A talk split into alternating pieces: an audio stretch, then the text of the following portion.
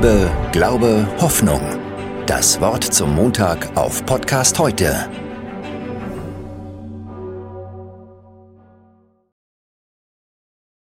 Der Advent bietet uns wie jedes Fest im Kirchenjahr eine verborgene Lebenshilfe an. In den vier Wochen vor Weihnachten geht es auch um die Einübung ins Warten. Das ist ja ein großes Lebensthema, das uns alle mal mehr oder weniger stark beschäftigt. Nicht nur wie hier auf dem Bahnhof in Elershausen, wo ich auf meinen Zug nach Hannover warte. Äußerlich gesehen warten wir im Advent auf Weihnachten, das große Fest, das die Christenheit zu Ehren Jesu feiert. Innerlich aber, also unter der Oberfläche von Weihnachtsgans, Geschenken und Familienidylle geht es um unsere eigene Menschwerdung und unser Einswerden mit Gott. Aber nicht nur wir Menschen warten. Der erwachsen gewordene Jesus wird später sagen, dass auch Gott auf uns Menschen wartet.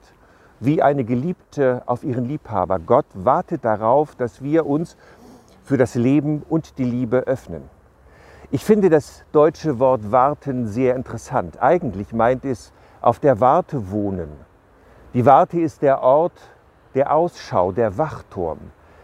Warten meint also Ausschau halten, ob jemand kommt und umherschauen, was alles auf uns zukommt. Warten kann aber auch heißen, auf etwas Acht haben, etwas pflegen, so wie der Wärter auf einen Menschen aufpasst und auf ihn Acht gibt.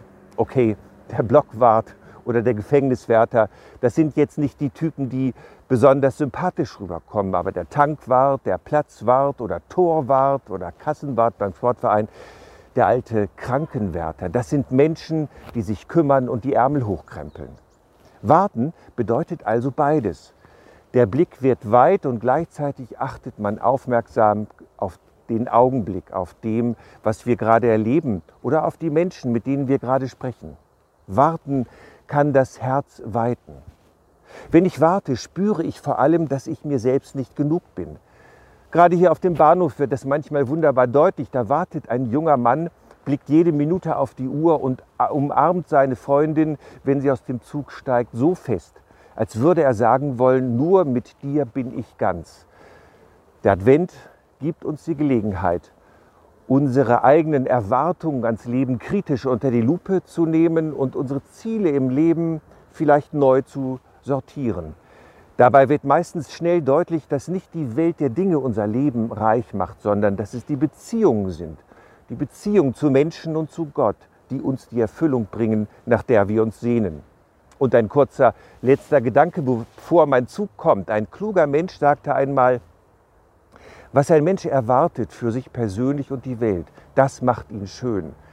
Denn wer sich danach sehnt, dass unser Miteinander friedlicher und gerechter wird, der kann gar nicht anders als jetzt und hier für diesen Traum zu arbeiten. Das bedeutet adventlich Leben. Bleibt behütet. Liebe, Glaube, Hoffnung. Das Wort zum Montag auf Podcast heute